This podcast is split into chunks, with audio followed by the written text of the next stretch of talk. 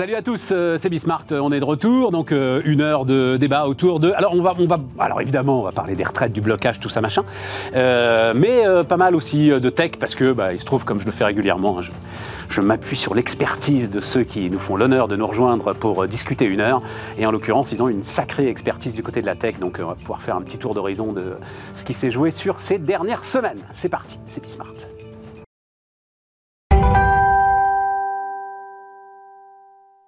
Autour de la table, Isabelle Bordry. Salut euh, Isabelle, la patronne de Retency. Luc Breton. Salut euh, Luc, Mandarina Group et NextGen. Et euh, Thomas Blard. Salut Thomas. Salut Titanium Partners. donc, allons-y. Bah, alors oui, question très ouverte quand même sur le la journée d'aujourd'hui. Là, euh.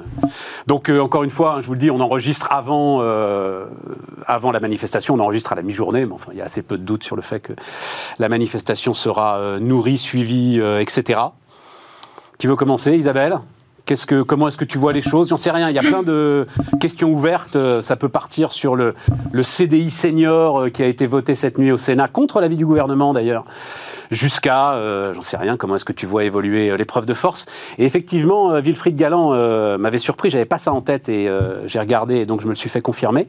le texte, en fait, pourrait être voté dès la semaine prochaine. Hein. C'est-à-dire que le, le, Sénat va très vite, commission mixte paritaire, et donc ça pourrait être au vote 14 ou 15 mars. Et puis peut-être un 49-3. Et peut-être un 49-3, absolument. Mais enfin, avec les LR, ça a l'air de bien se passer. Donc à ce moment-là, tu n'as pas besoin de 49-3.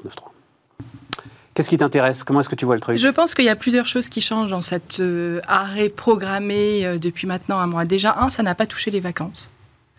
Euh, et je pense qu'il y avait un enjeu, c'est l'opinion publique. C'est-à-dire que les syndicats souhaitaient absolument que l'opinion publique continue à 60-70% se montrer pour, ou en tous les cas soutenir leur action. Ça, c'est une première chose. Deuxième chose, le monde a changé depuis la Covid et aujourd'hui, tout le monde télétravaille. Et donc, il n'y a plus d'images effrayantes, comme il y a pu en avoir en 85 ou 95. 95, merci, où Paris était complètement bloqué, où les gens marchaient partout pour aller essayer de retrouver leur travail. Et ça, je pense que ça change beaucoup. Un, l'opinion publique est donc plus favorable à une grève puisque ça les touche moins. Mais deux, pour les syndicats, il y a moins de capacité à bloquer totalement l'économie. Et donc on est dans cette espèce de système de bras de fer, puisque c'est un bras de fer euh, un peu à la vie à la mort entre Macron et les syndicats. C'est pas un bras de fer ce que tu décris, euh, Isabelle, c'est tout le sujet. Je pense que c'est un bras de fer si, je pense que c'est un bras de fer, c'est-à-dire qu'à l'issue de ces, de ces négociations, puisqu'il n'y a pas de négociation en réalité, à l'Assemblée nationale, il n'y a pas eu de discussion, il n'y a pas eu de débat. À la fin, il y aura soit des syndicats qui auront démontré qu'ils n'ont servi à rien, soit effectivement un Macron et son gouvernement qui auront été obligés d'être dans une posture un peu plus en arrière que ce qu'ils avaient imaginé. Euh, mais aujourd'hui, bloquer l'économie est, beaucoup plus, difficile pour les syndicats. Et aujourd'hui, ils ne représentent que 6% des salariés dans la réalité, dans le privé. Oui, mais ça, c'est pas de leur faute, c'est de la nôtre. Hein. C'est nous qui ne nous mobilisons pas pour... Euh, non, je pense que c'est aussi de la responsabilité. Donner à ces syndicats la place qu'ils méritent. Je ne suis pas certaine. Je pense que quand on est dans une entreprise, il y a une manipulation qui est faite dans certaines entreprises par des responsables syndicaux qui n'est pas euh, euh, souhaitée par l'intégralité notamment des cadres. C'est-à-dire qu'il y a, je pense, euh, du côté des syndicats, une incompréhension de la transformation qui se passe aujourd'hui dans l'entreprise. Luc? Bah écoutez, moi ce matin j'ai pris les transports en commun comme si de rien n'était. Il y avait beaucoup plus de place que d'habitude. Euh, Sur les lignes automatiques dans, alors Dans le train. Non, non, le RER e euh, et le métro. Euh, mais vraiment de façon impeccable. Donc je pense que le service minimum, c'est quand même quelque chose de, précieux et je, je, veux saluer ça parce que ça, ça fonctionne. On peut, comme d'ailleurs sur les précédents jours de grève, ouais, ouais, c'est à Sarkozy qu'on doit ça. Donc franchement, euh, merci pour ça. Et c'est important de pouvoir quand même continuer son, activité si on ne souhaite pas faire la, faire la grève. Euh, par ailleurs, moi, je pense que le débat, il a bien lieu. Euh, simplement, il ne se fait peut-être pas à l'Assemblée, aux yeux et au, au vu de, tous, mais il se fait en coulisses. Il se fait entre le, parti présidentiel et puis les, LR. Je pense que le Sénat... Une... mais pas sur le socle, pas sur les 64 ans. Ah non, mais le 64 tout le reste, ans, il, du détail, c'est les 64 ans. à tout le monde. Mais combien de parts enfin, non, t- t- C'est pas ce que dit Laurent Berger. Ce qui se passe aujourd'hui, c'est contre les 64 ans quand même, Luc. Non, bien sûr, mais c'est c'est- là-dessus, je pense que LR et, euh, et En Marche sont d'accord. Ah oui, d'accord. Voilà, Oui, c'est ce oui, que je voulais dire. Donc il y a une majorité. Mais je pense que quand Isabelle parlait de négociation, c'était autour mais de la 64 ans négociation- avec les syndicats ou les forces de gauche. Ah oui, d'accord. Non, mais là, là, ça, là, ce genre de discussion a été, ça fait, ça fait déjà euh, longtemps qu'elles euh, qu'elles- ont lieu. C'est, on est passé de 65 à 64, donc la négociation, elle a eu lieu. Et maintenant, on est à l'os et on ne va pas, euh, on ne va pas euh, baisser euh, plus. Par contre, les ajouts du Sénat, je pense, que c'est- vraiment euh, très intéressant. De ce point de vue-là, la, la- la- la deuxième chambre fait son, fait son CDI job. senior, ça t'intéresse? Le CDI senior, euh, les. Donc je le dis parce que c'est un peu, c'est un peu neuf. Hein. euh, CDI senior, c'est pas énorme d'ailleurs. Hein. Donc ce qui est intéressant, c'est que c'est un CDI de projet, C'est ça. euh, CDI de chantier, on va dire ça comme ça. Donc c'est un CDI, mais il est bien clair que c'est jusqu'à euh, Ouais. jusqu'aux 64 ans, et tu as une petite baisse de charge, c'est-à-dire c'est les allocations familiales, ce qui d'ailleurs est assez logique, Mhm. qu'à 60 ans tu payes plus d'allocations familiales, bref. C'est les allocations familiales sont euh, déduites du salaire. euh, Voilà, moi donc, donc je trouve ça pas mal. Le, le- le- la discussion sur les niches, elle est, elle est assez saine, euh, elle va dans le bon sens. Donc je pense qu'on va aboutir à, à quelque chose de voté assez rapidement, d'assez consensuel entre euh, euh, la, la droite, euh, sans- enfin en tout cas LR. les, LR et, et, et- et le parti présidentiel. Et donc moi je pense qu'il faut tenir bon là-dessus, il faut, il faut que ça sorte. Les Français sont majoritairement opposés euh, parce que ça leur fait pas plaisir, mais ils comprennent, euh, ils comprennent qu'on peut pas être le seul village mondial, T'as le seul village de Gaulois. T'as vu ça où qu'ils comprennent, Luc? Non, je pense qu'au fond d'eux, ils, ils, ils- ils- ils comprennent qu'il va falloir, quand on vit plus longtemps, euh, travailler plus longtemps. Ça, ça- c'est assez euh, basique. Euh, tout le monde peut comprendre ça. Après, qu'ils soient opposés à la réforme, je, je le comprends aussi, je le, je le constate. Mais je pense qu'au fond d'eux, ils sont assez résignés sur le fait que ça va, ça va se faire. Et puis, il y a des dispositifs qui arrivent, on en parlera peut-être dans cette émission, notamment la semaine de 4 jours, qui doivent permettre euh, d'aller euh, plus facilement à, à Ouais, ça 64 ans. m'intéresse, là, ben, on va en parler. Donc, ce sera intéressant d'en- échanger. Thomas? Alors, pour rebondir sur ce que dit Luc et un peu Isabelle aussi, euh, sur le rapport de force et sur le fait que prétendument deux tiers des Français sont contre cette réforme, moi, ça, me- ça me surprend qu'il n'y en ait que deux tiers. Parce que si tu demandes aux gens est-ce que vous voulez travailler deux ans de plus ou deux ans de moins, ça. tu devrais avoir 100%. Exactement. Donc, moi, je me méfie beaucoup de cet effet d'annonce, l'opinion publique est contre. L'opinion publique, elle a voté pour un président qui était pour la réforme des retraites à 65 ans. Et souvent, on entend cette accusation en illégitimité, mais qu'est-ce qui les accuse? Ceux qui ont été éliminés au premier tour, les LFI, qui accusent... euh, Non, mais Thomas. si, si, attends, non, c'est un point non, non, important. Non, non, non, non, non. Jamais, jamais, jamais tu as eu une telle réforme Wörth, réforme Touraine, euh, euh, réforme Fillon, etc. Ouais. T'as jamais eu une telle opposition. Et Et t'as jamais eu une telle constance dans l'opposition. Mais après, il y a plein de choses qui passent. Moi, je pense que, en fait, il y a des gens aussi qui sont là parce que c'est des reliquats de, de Gilets jaunes, c'est parce que Macron ne revient pas à certains. Enfin, il, il peut y avoir plein de, de raisons que, de- qui, qui font que les gens sont plus ou moins mobilisés. Mais encore une fois, euh, c'est qui, qui est-ce qui manifeste? Les tempes grises, souvent des personnes âgées, de la fonction publique, beaucoup, les, les- là où les syndicats sont forts. Mais est-ce que les autres sont à ce point arc-boutés contre une réforme que de toute façon, moi ça me fait marrer quand on interviewe les lycées en disant regardez, on défend vos intérêts, vous n'aurez pas à voter si tu crois que dans 40 ans, mon gars, tu voteras, tu ne travailleras pas plus de 62 ans. Ça, Non, mais tu vois, donc à un moment donné, moi, c'est ça qui, me fascine, c'est de se dire, on fait parler les Français et on veut imposer la rue par rapport à, euh, aux institutions. On a voté, il y a à peine un an, pour 65 ans, on a 64 ans, il n'y a rien de dramatique. Non, non, Mais- oui. Mais la réalité, Thomas, c'est qu'on a voté à 23% pour Macron au premier tour. Mais que ceux qui ont perdu... Législatives derrière quand Il y même. a les législatives. Non, mais est-ce que ceux qui ont perdu sont plus légitimes? Parce qu'on peut pas me dire, c'est ça les règles Je démocratiques. C'est comme les syndicats, s'ils font 6% et que c'est Laurent Mais Berger... ou- l'Assemblée et le Sénat sont, sont favorables, donc... euh, je- Non, mais à la fin, c'est nos règles. Sinon, on change les règles. Mais on peut pas dire, attends, les règles me vont pas, ça fait que 23% en valeur absolue, mais les autres ont fait encore moins bien. Je suis d'accord avec Thomas. Le point qui est effectivement intéressant là, dans le- parce que je pense qu'il y a un rapport de force, c'est que les syndicats ont une élection très prochainement où ils doivent effectivement prouver qu'ils arrivent à faire bouger les choses, alors que Macron, il n'a pas de troisième mandat. Non. Et donc Macron, il est quand même un petit peu plus libre par rapport à l'opinion publique. Et ça, je pense que c'est un élément fondamental. Ouais, mais alors là, on arrive à un truc, moi, qui m'intéresse beaucoup. Alors, euh, je voulais envoyer, j'ai lu, euh, c'était ce week-end dans Le Monde, d'ailleurs, un article qui est un article incroyable, euh, autour de la personnalité de Thierry Solaire. C'est pas à la limite la personnalité de Thierry Solaire, donc euh, ancien député LR, conseiller plus ou moins occulte d'Emmanuel Macron, et visiblement affairiste, très affairé, voilà, on va le dire comme ça. c'est pas sa personnalité qui m'intéresse, c'est une phrase qu'il, euh, qui est citée par Le Monde dans ce qui est une sorte de, d'enquête interview, enfin bref. Il dit, alors il parle par exemple, il dit par exemple, Stanislas Guérini, donc il dit, la Macronie, euh, je ne suis pas comme eux, donc dit-il, par exemple, Stanislas Guérini, donc euh, ministre aujourd'hui du secteur public. hein. C'est le bon exemple. Il est gentil, très intelligent, le bon élève, mais il n'a aucune conviction. Il ne sait pas pourquoi il est là, ou si, c'est parce que c'est plutôt plus sympa d'être là que d'être chez Danone. Isabelle, tu les as connus un petit peu quand même aussi, euh, ces gens-là. J'ai trouvé que cette phrase, et juste je finis mon propos, ça concentre à mon avis tout le problème de ce qui est en train de se passer aujourd'hui. C'est-à-dire, tu ne sais pas pourquoi ils font cette réforme des retraites, La en vision. fait.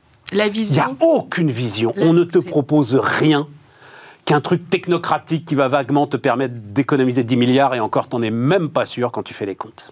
Alors je pense qu'il faut se souvenir d'une chose, c'est que En Marche est apparu un an à peine l'élection de Macron. Donc En Marche est un parti Ouais. totalement nouveau. Et j'étais la première à l'époque, et je le suis toujours, à dire que les partis traditionnels devaient changer leur logiciel et n'arrivaient pas à se transformer par rapport aux besoins du citoyen. Donc ce parti arrive totalement nouveau avec un homme assez génial. On aime ou on n'aime pas, mais d'une très grande culture, éminemment intelligent. La seule chose, c'est que depuis, En Marche est devenu Renaissance et qu'il n'y a pas de socle doctrinal. Au début, derrière Macron, il y avait quelques économistes, Aguillon, Fitoussi, qui étaient là peut-être parce qu'ils voulaient faire face à Marine Le Pen et à un environnement politique qui paraissait dangereux, en tous les cas pour eux. Depuis, ils ne sont plus du tout intégrés dans les discussions. Et quand vous allez sur le site de Renaissance maintenant, et que vous regardez qui sommes-nous, euh, quels sont les comités, etc., vous n'avez que des politiques qui sont des personnes qui sont nouvelles en politique, ce qui est très bien et ce que j'ai toujours défendu. Mais vous n'avez pas derrière un socle de pensée, économistes, philosophes, sociologues, qui établissent une doctrine, en tous les cas en discussion avec les chefs Et d'entreprise. ça peut pas marcher, ça. Et aujourd'hui, ça manque. Et aujourd'hui, effectivement, mais même quand vous voyez les élections locales, localement, Renaissance n'existe pas. Et effectivement, un parti, le Parti socialiste, les partis LR sont dans des grandes difficultés aujourd'hui parce qu'ils n'ont pas su se renouveler. Mais ils ont des doctrines, ils ont des économistes. Piketty est socialiste. Saint-Étienne, il est plutôt LR. France Insoumise, Picotti, non Piketty et France Insoumise. Donc vous avez aujourd'hui des, identifié des penseurs, des gens qui réfléchissent, qui prennent le temps d'identifier, de construire une idéologie que Renaissance et Emmanuel Macron, peut-être pas c'est son côté Jupiter, je ne sais pas, mais en tous les cas n'ont pas réussi à rassembler et à fédérer. Et je pense qu'aujourd'hui ça manque. Et dans la politique des retraites, on a beaucoup dit il n'y a pas de vision, il n'y a pas de pédagogie, etc. Et s'il y avait eu un courant de pensée et des ambassadeurs derrière, ça serait peut-être passé différemment. Hier, j'étais à une conférence pour écouter un ministre que je ne citerai pas, que je ne nommerai pas. On lui a posé la question de quelle était la vision de son développement technologique et numérique. Et il a dit Ma vision, c'est l'innovation et protéger le citoyen. Mais c'est pas ça une vision d'un homme politique. Bon, quand on sait que tu travailles dans le retail, on peut se dire quel était le ministre que tu as été écouté hier. Voilà. Euh, bah, Non, mais, il est là parce que c'est plus marrant que d'être chez Danone. non, mais moi, je. Pour moi, ça résume, mais à la perfection. Mais non, mais tu l'as dit tout à l'heure, on a les syndicalistes qu'on mérite, on a les politiques qu'on mérite. Moi, ce que je dis toujours à ceux qui critiquent les hommes ou les femmes politiques, mais engagez-vous, faites-le, changez le monde vous-même. Arrêtez de faire le café du commerce en me disant Ah, mais machin, il n'est pas assez ceci, machine, elle n'est pas assez cela. Faites-le, just do it. Oui, Il y mais a tu des peux analyser le truc, enfin, on est là Alors, pour ça. sur l'analyse, moi, je suis pas d'accord avec Moi, Isabelle. je me suis engagée politiquement. Ouais. Voilà, très bien. Et euh, il faut continuer. Sur l'analyse fondamentale, est-ce que c'est parce qu'il y a un manque euh, d'idéologie? Je suis pas sûr. Alors, je ne vais pas dire idéologie, je vais dire conviction. Mais oui, mais j'ai la regardé. conviction. Attends, attends, j'ai regardé entre la fermeture de Fessenheim et le discours de Belfort, donc euh, trois paires de réacteurs. Combien de temps, à votre avis? Un truc aussi structurel, quand même, un truc qui devrait être Deux ans? une colonne vertébrale. 18 mois. 18 mois. C'est pas possible, tu comprends Mais hein c'est c'est quand même, enfin si, c'est quand même l'extrême centre et c'est le en même temps. Donc euh, on essaye de, de naviguer. C'est c'est quand même une stratégie qui a bien réussi. Tu triangules et tout. Alors après, est-ce que Mais ça tu donne un gères cap pas un État comme ça, c'est Mais pas alors, possible. moi, le point que, sur lequel je voulais euh, intervenir, c'est est-ce que les économistes nous sauvent? Moi, je suis pas sûr que si on donnait les clés à Piketty ou aux autres, Ah, mais c'est c'est mieux. je dis. Hollande, il avait tout un aréopage d'économistes autour de lui, il nous a emmenés dans le mur en deux en deux, deux. Donc, faut, faut voir. Le- les économistes, c'est pas la, la panacée non plus. C'est pas eux qui vont nous sauver. Donc oui, peut-être qu'on est euh, sorti des grandes idéologies. C'est peut-être pas plus mal. Moi, je connais quelqu'un qui dit Attendez, vous savez ce qu'on devrait faire? On devrait tout déléguer à Veolia. Il gérerait ça super bien. C'est mon, c'est mon associé. Veolia, il gérerait ça super bien. Mais non, ça n'a pas si, de sens, justement. Mais, si. non Et on garderait que le régalien. Une nation, c'est autre chose. Mais parce qu'on en est là. Je tu mets que- des gens, tu dis qui sont, qui seraient aussi bien chez Danone, bah voilà, qu'ils aillent chez Danone et que Danone gère ce pays. En tout cas, pour ce qui peut être géré. Et tu fais, je parle pas du régalien encore une fois. Et ben justement, sur le régalien, il te faut des convictions. oui, mais elle reviendrait. Sur l'énergie, il te faut elle des reviendrait convictions. les convictions parce que tu te concentrerais sur le régalien. sur l'équilibre ou pas des finances publiques, il te faut des convictions à un moment. défense, éducation, santé, sur le régalien. Et encore, santé, c'est pas sûr. faudrait mieux le filer peut-être à Sanofi. Mais sur le régalien, tu aurais plus de temps pour avoir des convictions Luc. et donner une perspective. Oui, je pense que l'orientation politique euh, du gouvernement, euh, elle est euh, libérale socialement et économiquement, donc ça c'est quand même la, tendance. Ça c'est assez clair. Et ensuite, les, mots que vous discutez sont probablement assez liés à l'ultra-concentration des pouvoirs en une personne euh, qui euh, dévitalise à peu près euh, le parti, mais, mais, mais au-delà, la, vie politique. Donc c'est probablement ça. Et, et cette personne, aussi brillante soit-elle, tu, l'as dit Isabelle, et là-dessus tout le monde est d'accord, elle fait son apprentissage. Euh, et donc euh, certaines de ses convictions... Comment ça, de qui tu parles De Macron? Ben oui, mais... Mais dis donc, eh oh, 5 ans d'apprentissage, pas mal quand même. On va démarrer la sixième année là. Ouais, mais le monde est complexe. Ah oui, mais les apprentis, c'est pas les, six ans. les, les- les- les paris que tu pourrais faire sur l'Europe aujourd'hui, quand même, c'est patatras. Euh, les, euh, les paris que tu pouvais faire sur les énergies renouvelables, finalement, tu t'aperçois que ça, ça, ça passe plus.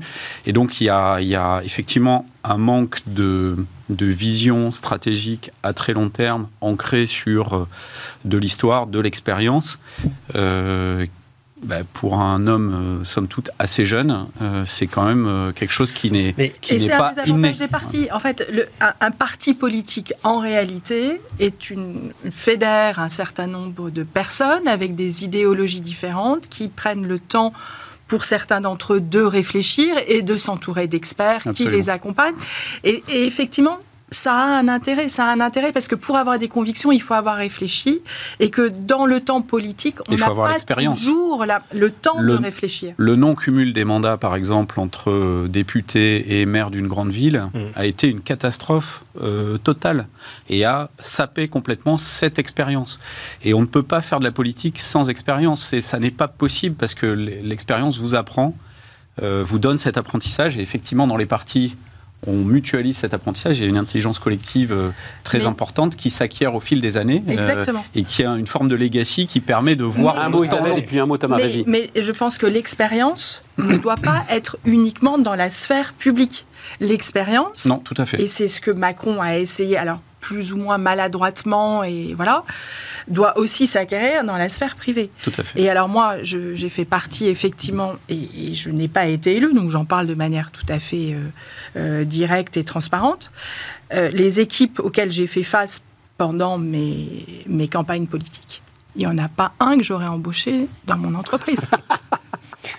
Quand vous analysez, et notamment au niveau local, quand vous analysez les CV, et je te rejoins là Thomas, des gens qu'on élit, euh, moi c'est le constat que je me suis fait dans la dernière campagne euh, municipale. J'avais sur ma liste des gens qui avaient dirigé la gare Saint-Lazare, qui étaient RH chez Essilor, et j'avais pris soin d'avoir des profils qui étaient non seulement complémentaires, mais qui pouvaient apporter au quartier, à la ville, à l'arrondissement une véritable expérience quand vous regardiez les CV des gens que vous aviez en face de vous, enfin que j'avais en face de moi à l'époque, jamais je n'en aurais embauché un. Je peux vraiment vous le dire euh, aussi honnêtement que ça. Un mot, Thomas, un mot. Moi, je voudrais juste faire une petite remarque sur. On a la nostalgie des partis, mais ils sont où les partis actuellement? Le PS, il propose quoi? LR, il propose quoi? T'entends une idée qui vient des vieux partis traditionnels? Non, Il n'y en a aucune, ça sonne creux. Je suis d'accord. Donc, à un moment, moi, je veux bien qu'on se dise c'était mieux la 4 République, le temps des partis, ou même le début de la 5 pas ça. Non, mais si. personne dit ça. En fait, on se dit c'était mieux les partis. on voudrait juste un petit peu de conviction. Mais ils disent quoi les partis, là? Non, non, moi, je les entends on pas. Dit pas mieux, c'est mieux les partis tels qu'ils étaient PS et LR. D'ailleurs, ils ont été rayés de la carte ou quasiment rayés de la carte. Donc, il y avait un problème. Mais il y a une chose qu'on doit leur reconnaître, c'est qu'ils avaient de l'expérience et des doctrines et, une espèce d'ADN sur lequel appuyer une conviction. Puis une autre chose quand même qu'il faut reconnaître euh, aux économistes qui entouraient François Hollande, c'est euh, que si aujourd'hui on est sur un record historique, absolu historique, on en a largement parlé hier, hein, si ça vous intéresse, allez voir, en termes d'emploi, c'est sans doute dû à un mouvement qui a été initié euh, en 2013. Ouais, voilà. Tu as oublié le début de François Hollande. Hein. En D'accord, mois, on a fermé le rideau. juste hein. ça, 2013. Donc moi, je veux bien à chaque fois, on idéalise. Semaine, alors, semaine de 4 jours. Oui, ben justement, il l'a sacrément inversé, en fait, la courbe. Sacrément inversé. Et oui, Gattaz aussi, il faut rendre hommage à Gattaz. Un million d'emplois, il les a tenus. On reparlera du MEDEF d'ailleurs, parce que ça démarre. Euh, il faudra quand même qu'on en dise un mot un jour si ça intéresse qui que ce soit. Moi, ça m'intéresse. Euh, semaine de 4 jours. Oui, Luc, en fait, euh, je me tourne vers toi parce que c'est un peu ton métier, enfin, c'est même à fond ton métier aujourd'hui. En fait, c'est une discussion, je vais le dire d'ailleurs, avec le, DRH de la, de la CNAF, de la Caisse nationale d'assurance vieillesse, qui donc commence une, une expérimentation autour de la semaine de 4 jours j'avais pas pris la mesure de ce que ça représentait. Euh, un, dit-il, deux choses très très vite. Il dit, un, ça va me permettre de réduire ma fracture que crée le télétravail entre col blanc et col bleu. Vachement important. Deux, je prends pas ça à la légère. Pour lui, c'est une transformation profonde de la relation au travail, la semaine de 4 jours. Il va le faire avec des euh, docteurs en neurosciences. Il, va suivre une batterie d'indicateurs pour voir comment ça marche. Il démarre vraiment euh, petit à petit. Tu penses aussi que c'est quelque chose finalement de, de structurel et de profond qui peut transformer notre relation au travail, cette histoire? Alors, euh, en, tous les cas, je pense que ça doit être une option euh, que des entreprises puissent proposer à leurs salariés de façon non euh, obligatoire. obligatoire, voilà. Mais, mais c'est pas une réduction du temps de travail. Attention, hein, ça veut dire que c'est 9 heures, c'est 4 jours, 9 heures par jour. C'est ça. C'est ça l'idée. Enfin. Enfin, 8 heures. Ça, c'est une modalité de, la, de la semaine de 4 jours. Et je pense effectivement que ça peut permettre à, plein de situations de, s'exprimer. Il y a une étude très intéressante qui a été menée euh, au, UK, en, Grande-Bretagne, euh, sur 61 entreprises, 2900 salariés pendant 6 mois. Euh, je vous ai ramené les chiffres. 92% des, des, entreprises continuent l'expérience au bout de 6 mois et 30% ont définitivement basculé euh, sur les 4 jours. Alors elles étaient candidates au début, hein, donc elles étaient intéressées. Euh, et les deux euh, sujets qui émergent fortement, c'est l'amélioration du bien-être et de l'équilibre pro-perso. Pro-perso. Qui est le vrai sujet du moment. Travail, maison et travail, action sociale au sens large. Et donc on, trouve 39% des employés qui sont moins stressés, qui déclarent être moins stressés, c'est considérable. 71% hein. de burn-out en moins sur la sur l'expérimentation. 54% juste que c'est plus facile d'équilibrer donc sa vie pro et sa vie perso, et 62% sa vie pro et sa vie euh, sociale au sens large. Moins 65% de jours d'arrêt maladie et moins 57% d'attrition, donc de départ, de gens qui quittent euh, l'entreprise. Redonne-nous les références de l'étude. Euh, donc c'est le grand test euh, du Royaume-Uni sur la semaine de 4 jours. 61 euh, entreprises, 2900 salariés. J'ai fait une infographie là-dessus sur euh, The Next Gen Enterprise pour ceux que ça intéresse. Et c'est du 32 heures par semaine sans perte de salaire. Ah oui, mais dis donc, ah oui, ah, avec réduction du temps de travail alors. Oui. 32 heures par semaine sans perte de salaire, ça c'est le contexte de cette expérimentation. En France, Manpower... Ah mais ça change tout ça, Luc c'est le contexte de cette étude. Total qui va s'y mettre, par exemple, euh, il reste sur les 35 heures, évidemment. Hein. Oui. La CNAV, 35 en France, heures. En France, tous les exemples que je connais, euh, LDLC, euh, Welcome to the Jungle, etc., c'est ce, que, ce, que tu, ce que tu décris. Alors, Manpower a fait une autre étude, et un salarié sur trois est OK en France, déclare être OK pour passer à 4 jours par semaine et une perte de salaire de 5%. Donc c'est ça, ça, donne la magnitude de ce que ça pourrait. Euh, Et euh, c'est probablement un, un bon argument euh, pour travailler jusqu'à 64 ans, puisque on, l'a- vu sur les chiffres, hein, baisse de, des journées de maladie, de, du stress, de, de l'anxiété, capacité à équilibrer sa vie au, au sens large. Donc effectivement, alors je travaille par exemple avec KPMG qui l'utilise, qui fait la- la- le 4 jours euh, parental. Ouais. Euh, j'ai- interviewé, j'ai fait des événements avec euh, la DRH d'A- d'Accenture qui, qui, a, qui propose ça comme une modalité pour ceux que cela intéresse. Donc je trouve que c'est quand même intéressant à proposer dans le panel euh, de, de fidélisation euh, des talents, hein, puisque c'est quand même le, le grand sujet du moment, euh, que cette semaine de 4 jours comme une, une option, une capacité de- à s'occuper de ses parents qui sont médicalisés ou qui sont souffrants ou qui ont besoin d'aide, compte ouais, ouais, ouais. à s'investir dans des clubs. Tu te rends compte parce que, à la- la- la- pardon, parce que juste, il se trouve que moi j'ai fait beaucoup d'enfants, voilà, et, et- et à un moment en fait, demander un 4-5e à l'époque, donc c'était euh, il y a 20 ans, 25 ans. mhm. C'était impossible. Si, mais euh, clairement le message que à tu envoyais, la carrière. voilà, Ça le message que tu ça envoyais, flinguait la c'était trajectoire. ah, on peut plus compter sur lui. Puis il y a les congés paternité aussi, Ouais. qui sont. Et donc c'est une transformation quand même très très profonde. hein. C'est vrai. Euh, Maintenant, j'avais une question, Luc, sur ces quatre jours. Est-ce qu'il y a des jours télétravaillés? Alors ça, c'est totalement indépendant de la dimension télétravail. à la CNAV, oui. qui est, euh, qui est par ailleurs, euh, chez, chez Welcome par exemple, euh, télétravail qui veut au- autant que vous voulez, en fait, il n'y a pas de règle. Chez, Attends, je vais te dire, à la CNAF, c'est simple, c'est il impose deux jours de présence au boulot. Imposé. Deux jours de Par présence semaine. au boulot par semaine. Oui. Pour le reste, on fait ce qu'on veut. Et donc l'expérimentation semaine de quatre jours rentre dans ce cadre-là. Parce que je suis tout à fait pour le télétravail Mmh. et je, et je pense qu'effectivement ça a réorganisé la manière dont on travaille et, et je pense que sur tout ce qui est question de stress, euh, transport notamment, qu'on est dans la région Île-de-France, etc., c'est un atout tout à fait formidable. Euh, maintenant, le fait de travailler à un moment donné dans un même lieu physique permet quand même d'avoir une intelligence collective. ça, il n'y a aucun doute. Et donc, avoir un bon équilibre entre les deux est absolument indispensable. Est-ce qu'on l'a trouvé là? Je pense que ça va arriver. Euh, mais le fait d'être uniquement en, remote, c'est-à-dire jamais euh, physiquement ensemble, euh, peut être à un moment donné un peu contre-productif. Ce que tu dis est absolument clair. C'est le rôle fondamental du manager d'organiser ces moments collectifs, de les sanctuariser. Et là-dessus, je dirais, il n'y a pas de débat possible. Ouais. Si le collectif a besoin d'être présent ensemble toute la semaine, eh ben, il faut le dire et le faire. Si deux jours par semaine, ça suffit pour organiser la sérendipité, la créativité, les moments informels et les rituels qui nécessitent d'être présents en physique, il y en a certains qui peuvent se faire à distance, mais d'autres non, eh bien, le manager doit l'annoncer clairement et l'organiser. Ça, c'est le faisceau de contraintes qui, doit se, euh, se, se- se manifester auprès des équipes. Et au-delà de ça, la liberté peut s'organiser. Mais ce faisceau de contraintes, c'est vraiment le manager qui est détenteur de ça et des, règles du jeu. Voilà. Et, ce que tu dis est très important. Si on l'oublie, euh, Vas-y Thomas. non, moi je pensais était en train de piaffer là, euh, je le voyais là. Je pensais qu'on était déjà euh, à la semaine de 4 jours. Avec les RTT et compagnie, va essayer d'organiser une réunion le vendredi soir, le lundi matin ou parfois le mercredi. On est déjà dans cet univers de, de est pas 4 loin. jours. Donc, enfin, moi je veux bien, en fait, ce qu'on dit, c'est faites ce que vous voulez, quoi. C'est votre responsabilité d'entreprise et organisez-vous du mieux possible.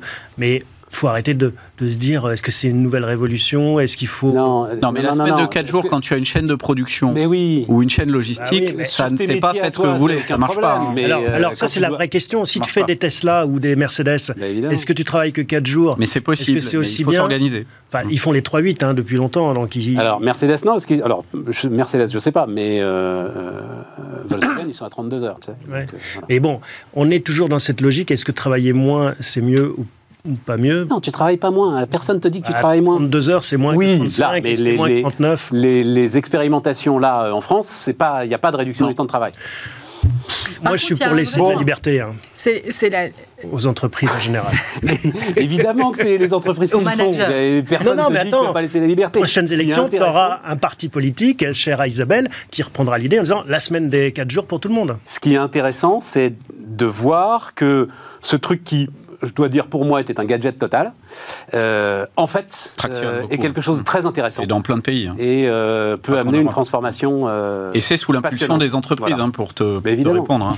Mais ce qui est intéressant, c'est la baisse des arrêts maladie Ouais, bah, et la sûr. baisse des burn-out. Et ça, effectivement, face à ça. C'est peut-être une petite Et quand, échelle. hein. quand tu es une petite, euh, quand tu es une petite ESN, je, je, euh, je discutais avec un, un patron de SN à Lyon qui a 80 euh, consultants. hein, euh, C'est pas mal. bah, passer, oui, c'est une belle entreprise, mais ça reste petit par rapport à des géants euh, euh, qu'on connaît tous. Proposer les, les 4 jours, c'est une manière de, de se différencier, de fidéliser incroyable. On s'arrête, on s'arrête, on s'arrête, parce qu'après on n'aura plus le temps de parler du reste. Voilà, c'est toujours la même chose. Je le répète sans arrêt, hein, si tu as 80 salariés, tu es dans les 20 000 plus importantes entreprises de France. C'est vrai. faut tu as toujours avoir ça. en Non, tête. j'ai ça en tête. On marque une pause.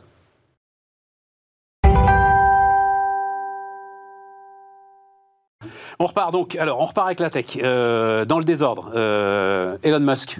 Ouais. Donc, alors, en fait, j'ai vu ça, moi, c'était euh, c'est le- le- le- les échos. Donc, Elon Musk a fait une conférence pour ses investisseurs. Plan 3. Master Plan 3. Oui, mais moi, c'est ça qui m'intéresse.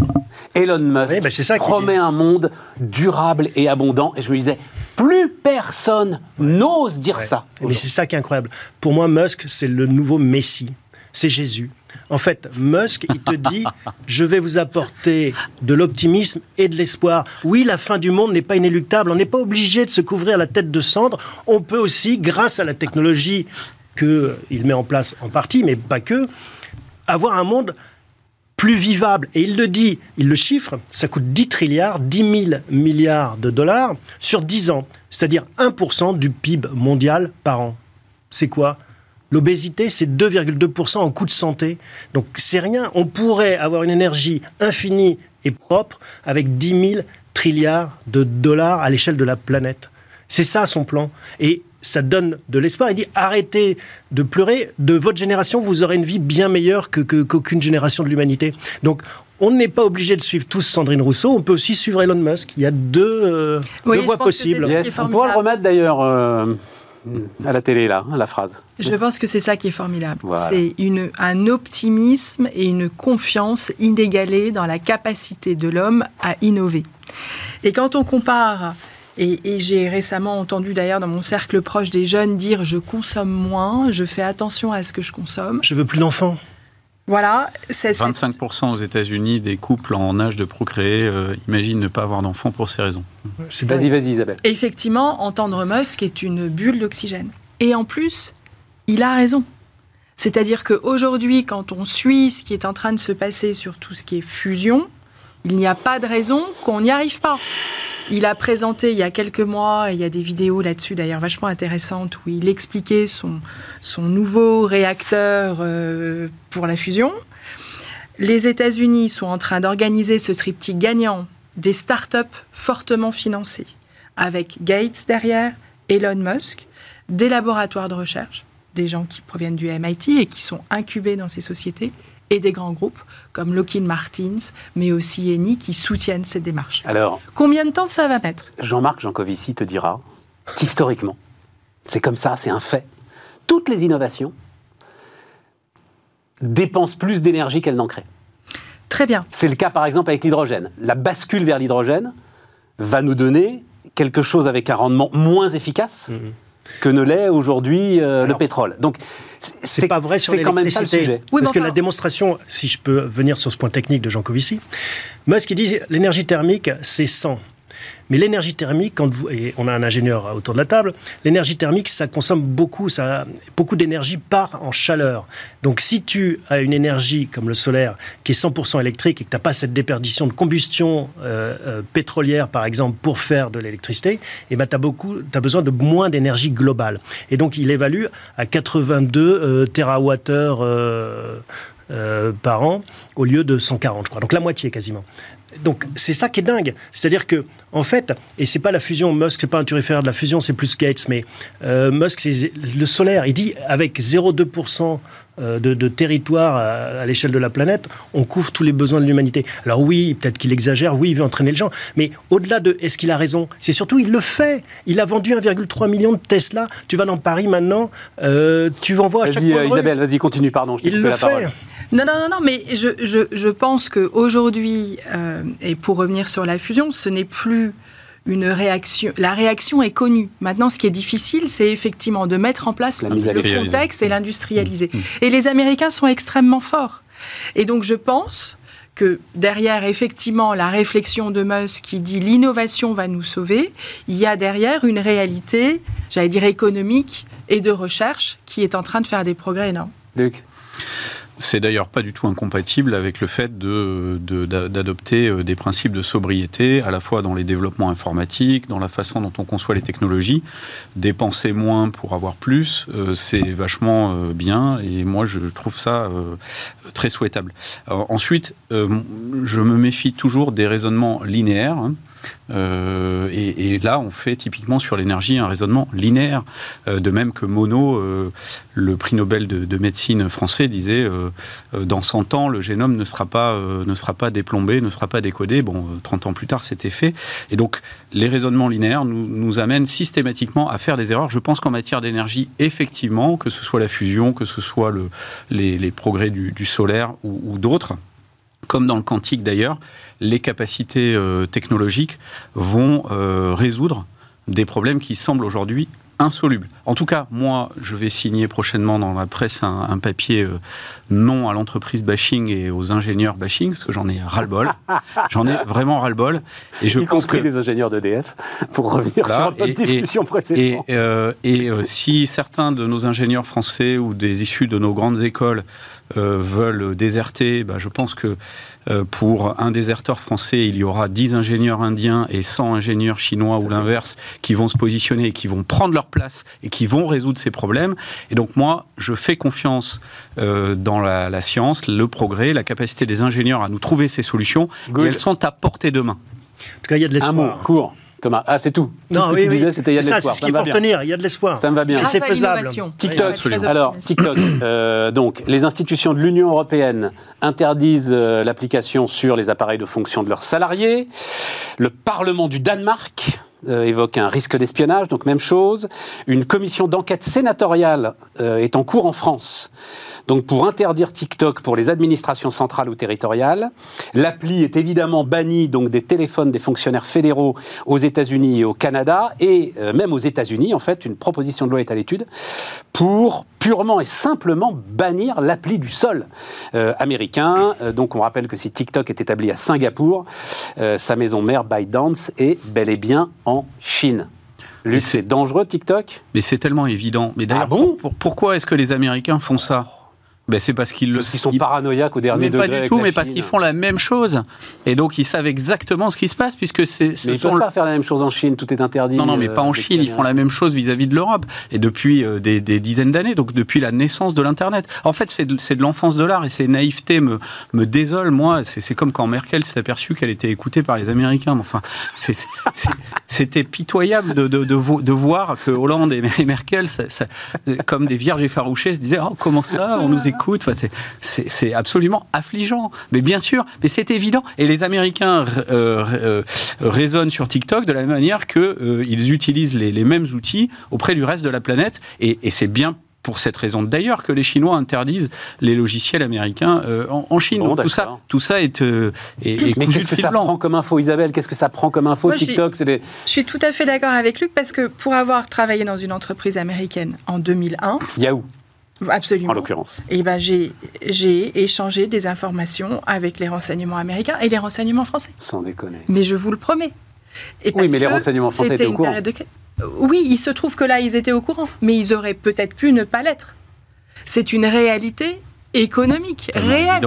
C'est tellement La évident. collusion politique économique. Mais c'est est- des gamins de est 13 ans qui regardent TikTok, enfin, Non, non, qu'est-ce que non, tu non, vas voir non, comme info La Mais non. regardez, il y a les fédéraux et, et tous les administrateurs et la Commission européenne. Il s'ennuie au Ils Parlement. sur la semaine de 4 jours avec TikTok, ouais. En fait, TikTok, c'est un nouveau mode de communication.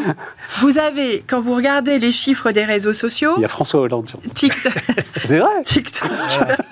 Euh. Vous aussi, alors peut-être, pour, pour savoir qu'il y a François Hollande Il faut Non, c'est en fait c'est un jingle d'une émission que j'aime bien où t'as François Hollande qui fait je me lance sur TikTok, ça me fait toujours hurler de rire. voilà.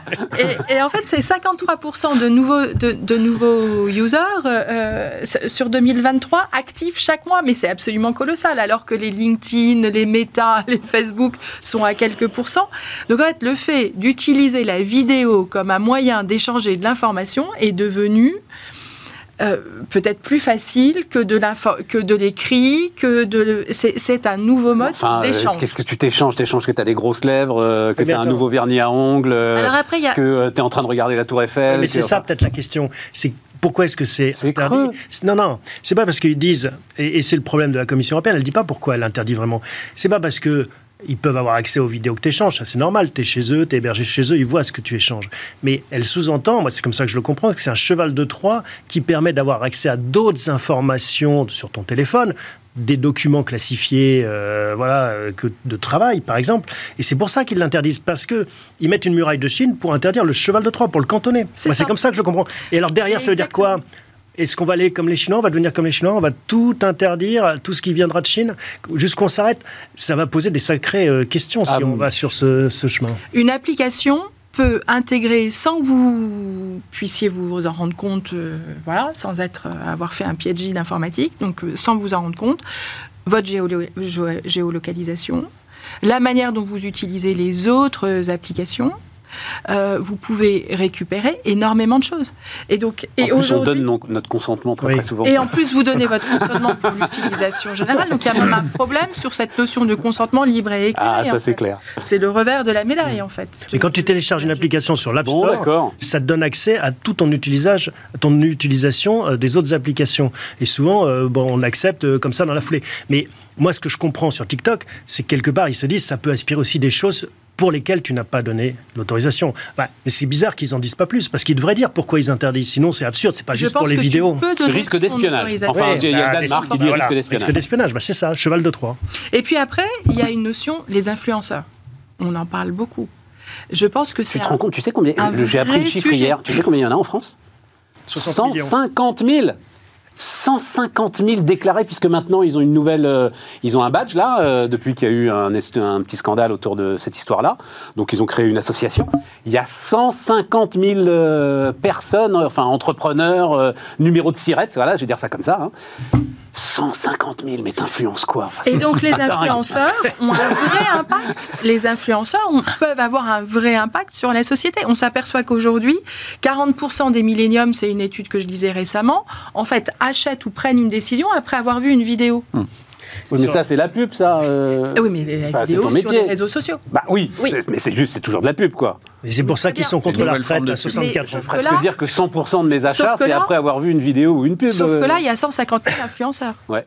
Donc c'est beaucoup moins structuré Ça, que vrai. ça ne peut l'être que lorsque vous regardez une vidéo sur Mais une tu- chaîne de télévision. Mais tu devrais être ravi. Ça échappe à Avas, ça échappe à l'ensemble de ceux qui euh, captent euh, Non, la parce que communication des entreprises. pas euh, forcément. On, on ne sait. ça- ce- par exemple, le problème sur les jeux, les jeux d'argent, par exemple, euh, il y a sur les loteries, sur tous ces aspects-là, d'accord.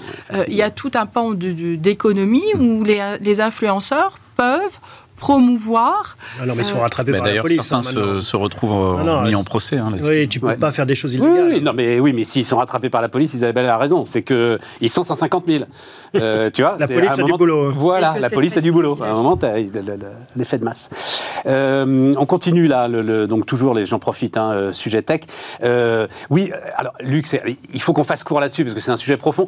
Ça m'a fait marrer en fait, je vais te dire, c'est parce que j'ai reçu cette pub qu'on va voir, enfin j'espère qu'on va voir. Donc le sujet, on en a déjà parlé avant les vacances, euh, faire payer les réseaux par les plateformes, et tu reçois quand même la pub de, donc de ton ancienne maison euh, Orange, euh, emmener Netflix avec vous partout pour euh, 8,90 euros. C'est quand même le bal des tartuffes, cette histoire. C'est-à-dire, les, les- Orange et les réseaux s'appuient bel et bien sur ce qu'on a envie de regarder pour nous vendre des abonnements. Oui, parce qu'il n'y a pas le choix, mais euh, c'est pareil pour la commercialisation de, de Google. Enfin, au final, ceux qui consomment les réseaux euh, massivement, c'est Google, c'est Netflix, c'est Facebook. Mais oui, mais c'est pour eux qu'on s'abonne. C'est pour eux qu'on donne de l'argent à Orange. moi, je pour m'abonne les pas voir. juste pour avoir les pages jaunes. hein. Enfin, il y a Oui, quelqu'un mais- qui construit, euh, qui construit les infrastructures, il faut bien les financer. Et donc, à un Elles moment donné, il faut mettre des péages. Elles gagnent de l'argent, ces entreprises. Non, elles Free gagnent de l'argent. se faire Elles gagnent très peu d'argent. Mais c'est faire gagne de l'argent. Non, mais Elles elles des gagnent- structures de malades. Et d'ailleurs, Elles embauchent des ingénieurs qu'elles payent C'est les mêmes qui disent elles vrai. gagnent de l'argent et qui se plaignent quand ils ont un trou de couverture, euh, euh, quand ils ont plus, quand Mais ils n'ont plus la, data. C'est insupportable aujourd'hui. Je sais pas si on vit dans le même pays ou dans le même monde. Enfin, bon, moi, euh, dans le métro parisien, par exemple, c'est impossible d'avoir une conversation. C'est impossible d'avoir euh, un flux euh, internet sur euh, sur quatre stations de, Non, de mais RER. C'est Luc, scandaleux. Luc, c'est- si on paye des abonnements, c'est pour regarder aujourd'hui euh, l'ensemble Oui, de mais ces pour les regarder, il faut bien qu'il faut bien que les infrastructures qui soutiennent ces contenus. Eh ben, demande plus d'argent. À ce moment-là, c'est une, une question de relation Donc fournisseur. il faut que les gens qui utilisent les tuyaux payent euh, des redevances sur ces tuyaux. C'est assez Eh basique. ben, fais-les payer. Comme les péages. Eh ben, fais-les Eh ben, payer. mais toi, eh ben, en ça, tant que c'est- Orange, c'est en tant nécessaire. que... Enfin, tu comprends, encore une fois, c'est une Mais bien sûr, mais il faut que, le- il faut client-fournisseur. que, il faut que les, lois, il faut que les taxe lois, il faut que les, non mais c'est pas une taxe, c'est une redevance, c'est un droit de passage sur euh, les autoroutes. Ça paraît assez basique. Vous payez votre euh, votre péage d'autoroute pour aller euh, en Ouais, vacances. ouais. Eh ben il faut que- il faut que de la même manière. Mais on paye notre abonnement, là. Non mais c'est pas Bah, c'est si le pas prix est je pas parle pas adapté, du monte le prix particulier. de l'abonnement. Non mais je le parle prix pas de du particulier, je parle de ceux qui utilisent les autoroutes pour vendre Non, non, leurs marchandises. C'est le Ceux modèle économique. donc c'est les transporteurs si c'est tu moi qui préfères. paye le, le- c'est moi qui paye les résultats d'Orange, qui fait le chiffre d'affaires d'Orange. C'est mon abonnement de particulier. S'il n'est pas assez élevé, Orange peut le remonter. Mais encore une fois, là où je m'inscris en faux, c'est que vous voudriez prendre dans la poche des Gafa qui ont un modèle qui est plus rentable que celui des opérateurs télécoms. Les opérateurs télécoms, ils gagnent de l'argent, et c'est même pour ça qu'ils lancent des services nouveaux. Orange Bank, c'était pour essayer de faire des nouveaux métiers. c'est une méconnaissance, Euh, le euh, OCS, c'était pour essayer méconnaissance d'aller prendre dans la pioche, dans la poche euh, du cinéma.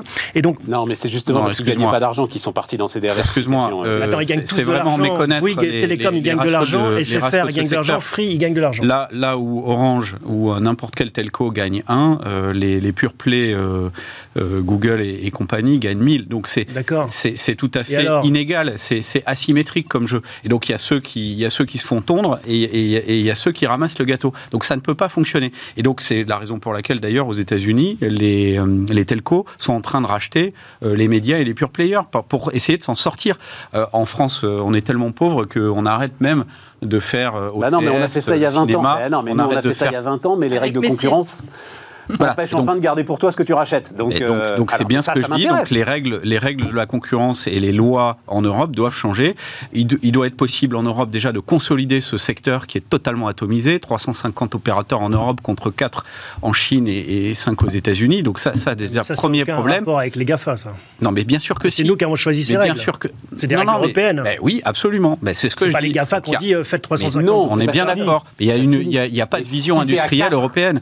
Ah Si bah t'es à oui, 4 t'as un contre 1, rapport c'est de plus force. facile de Ah oui. négocier que si t'es à Voilà. 350 On peut contre pas Ça, c'est la première chose. Et la deuxième chose, la capacité des opérateurs à différencier les flux et à faire payer ceux qui utilisent le plus les routes Bon, euh, de donc t'es l'Internet. catégorique là-dessus, toi. Ah ben c'est évident. Isabelle Non, moi je pense que c'est effectivement un accord commercial qui doit à un moment donné se trouver entre Orange et les autres acteurs s'il est nécessaire. Mais ça ne doit pas passer par une taxe.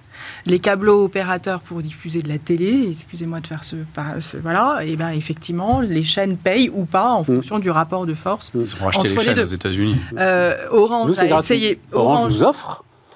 Orange a essayé. La présence Ils- sur Ils ont sa bouffé les, les- les chaînes télé aux États-Unis pour Orange régler a ce problème. racheté Dailymotion, Orange l'État a permis. pris part de L'État position. américain l'a permis. Orange a racheté Dailymotion, euh, etc. Et après, ils ont décidé Ouais, pour en de. faire voilà. quoi Aujourd'hui, la stratégie On a obligé euh, euh, telle qu'elle a Orange été. à racheter des emotions. C'est plus ça. Mais oui, non, mais très bien. Mais à la Pour, fin de la pour journée. l'histoire, euh, forcément. C'était qui C'était Sarkozy, non, à l'époque c'était euh, pas- Bah, ça a Non, c'était Montebourg. Ça, ça a été Pour une intégrer, obligation. oui. euh, C'était, c'était, ah, je connais l'histoire par cœur. C'était Macron-Montebourg. Et il y avait un deal formidable. Hollande à l'époque. Euh, oui, oui. Ces économistes. Chinois, chinois, Ah, chinois, chinois. hongkongais en fait. Il y avait un deal qui semblait assez formidable euh, pour Dailymotion avec euh, Hong Kong. Et euh, Montebourg a décidé que c'était une atteinte euh, intolérable à la souveraineté nationale. Il avait peut-être pas tort d'ailleurs, j'en sais rien. hein, Non, euh, mais peut-être le sujet était certainement intéressant. pas euh, en accouplant ça à une société qui en voulait pas et que ça allait Exactement. fonctionner. Voilà. Il fallait Et- faire ça différemment. Tout à fait. À ce moment-là, il fallait demander à la BPI de- d'injecter de, l'argent euh, dans Dailymotion et de permettre à Dailymotion de se développer parce qu'il y a une boîte d'entrepreneurs. On est parfaitement d'accord Voilà. là-dessus. Mais aujourd'hui, quand Orange BPI. fait la promotion de Netflix dans toutes ses SMS, SMS, ses emails auprès de ses abonnés, ils peuvent peut-être faire payer Netflix. Non, mais ça, ça, non, ça, ça ou alors ils peuvent augmenter, ça. augmenter leurs tarifs. Ça ne marche pas comme ça. C'est attends quand même, Luc. Moi, j'ai toujours réfléchi comme ça euh, depuis que euh, on discute ensemble et j'en discutais même il y a très très longtemps euh, avec Didier Lombard. Ça nous rajeunit pas.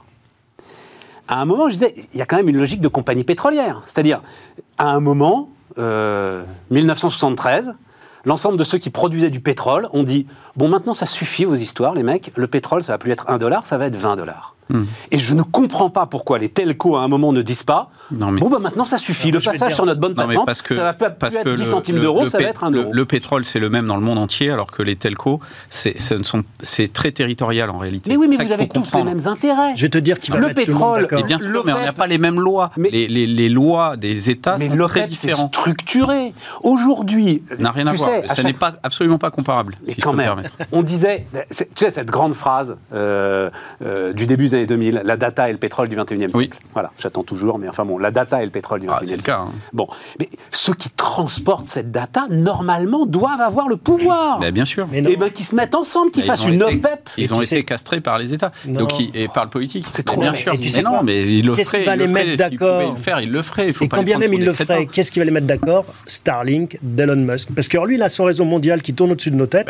Et alors là, il peut arroser avec Ouais, un seul il donne, opérateur. il faut qu'il soit compétitif. Il faut Oui, il faut qu'il soit- oui, oui. Mais ce que je veux dire, c'est que il y a un moment donné, c'est une loi du marché. Si, ça, si tu as zéro valeur ajoutée à faire circuler Netflix dans des tuyaux, bah, tu payes le 1. Et ceux qui euh, font Netflix, qui font que les gens sont prêts à payer 30 euros par mois pour s'abonner, bah, c'est Netflix qui prend la valeur ajoutée. Mais bien sûr, on peut considérer les, télé- les télécoms comme une commodité, euh, comme, un, comme tuyau d'eau, euh, comme euh, voilà. ça l'est. euh, C'est le grand risque. Ben, c'est le risque. Comme à les ce moment-là, autoroutes. faut pas, faut pas, faut pas s'attendre à grand chose. Et à ce moment-là, euh, on n'a pas besoin On de s'attend à 150 quoi 000 des télécoms Orange pour gérer des tuyaux. Mais c'est Bah, clair. Aujourd'hui, il y a un recentrage très clair sur les réseaux, en tous les cas. Oui, annoncé pourquoi. Chacun son métier. Et, et en effet, tu peux extraire des barils et puis te dire ah bah ouais, mais il y a des mecs qui vendent des Ferrari, ils font beaucoup plus de marge que moi. Ah, D'accord, mais change de métier, mon gars. Vends ton puits de pétrole et va ouvrir une concession Ferrari. Bon, c'est un bon débat. hein. C'est un bon débat. Ah, alors attends, non, mais je tenais absolument, parce que euh, je ne suis pas exemplaire sur ce sujet, et donc euh, il y a quand même euh, des jours où il n'y a que des hommes autour de cette table, et donc euh, il fallait quand même ce sujet-là que j'en parle au moment, au moment où il y a une femme. Non, on va revenir juste ressources humaines, hein, on va finir là-dessus, parce que ça m'a- ça m'a intéressé. Euh, donc c'est euh, étude de Schema Business School. Alors je vais vous montrer un graphe qui est assez incompréhensible, mais peu importe. Voilà. Bon, si. Donc euh, oui, non, à la télé, oui, quand tu l'as devant toi, tu peux le sur ton ordinateur, mais à la télé, il est, il est plus compliqué. Donc laisse-le à la limite longtemps, comme ça, on va pouvoir regarder. Non, moi, ce qui me fait marrer, c'est les, c'est les, les irréductibles machistes, voilà. Donc qui sont, euh, si je me souviens bien, Stellantis notamment. Bref. C'est là. hein. Étude de Schema Business School, la féminisation de l'encadrement est utile aux entreprises. Et donc, euh, étude sur le CAC 40, les 10 sociétés dont l'encadrement est le plus féminisé affichent une rentabilité opérationnelle supérieure de 48% à celle, c'est quand même costaud quoi, à celle des 10 groupes dont le management est le plus masculin avec quand même ce biais qui est que les secteurs les plus féminisés, comme vous pouvez le voir là, sont les secteurs du luxe ou encore L'Oréal avec la cosmétique, c'est-à-dire à marge très très forte. Euh, mais enfin, euh, voilà, j'ai trouvé ça quand même euh, intéressant. Je sais pas, euh, Isabelle, si tu as eu le temps Ah, de jeter un coup d'œil à ce truc-là. Absolument. J'ai trouvé ça intéressant déjà parce que je pense qu'il y a 20 ans, les entreprises qui étaient dans le cadre en haut à droite. Donc, qui sont les plus féminisés, hein, pour plus ceux qui nous écoutent à la féminisées radio. pour le comité d'exécutif et le board, le conseil d'administration. Je pense qu'il y en avait beaucoup moins. Ouais. Et donc, il y a une évolution extrêmement forte. Et je, et je le dis d'autant plus que j'étais assez contre les quotas. Euh, et, et je trouve qu'aujourd'hui, la loi Copé-Zimmermann et la loi Rixin ont véritablement porté des fruits. Et on peut, et tout le monde s'accorde à dire que des réunions, des réflexions, des décisions, des conseils d'administration, des comités exécutifs où il y a aussi des femmes sont, sont effectivement efficaces. Voilà.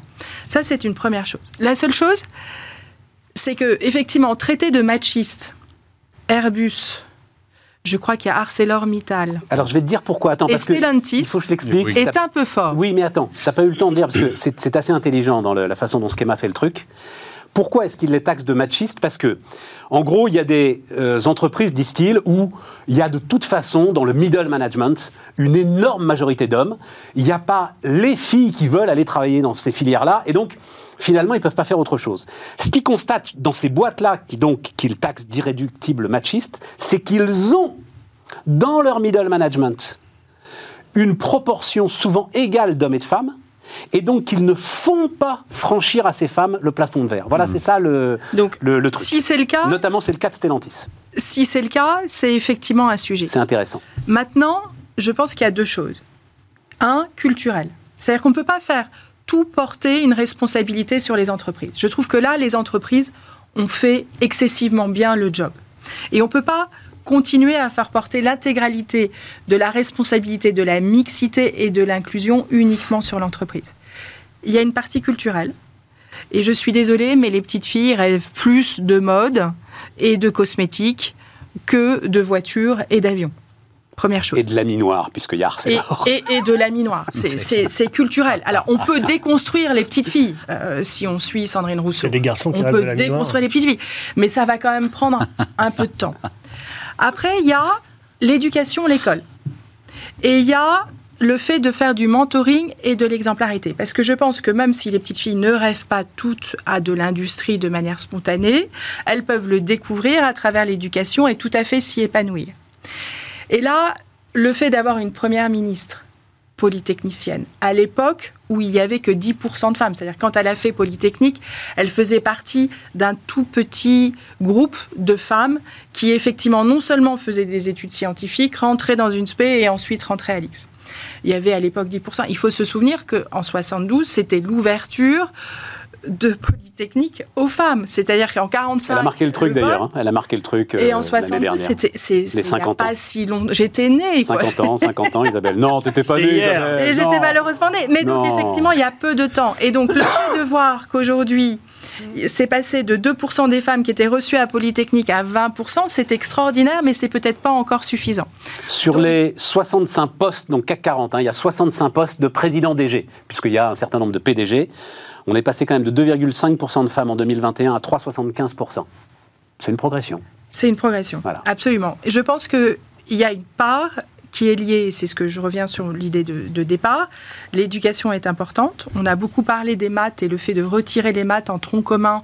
Je pense qu'il faut effectivement s'assurer que les femmes fassent aussi de la matière scientifique et puissent y avoir accès.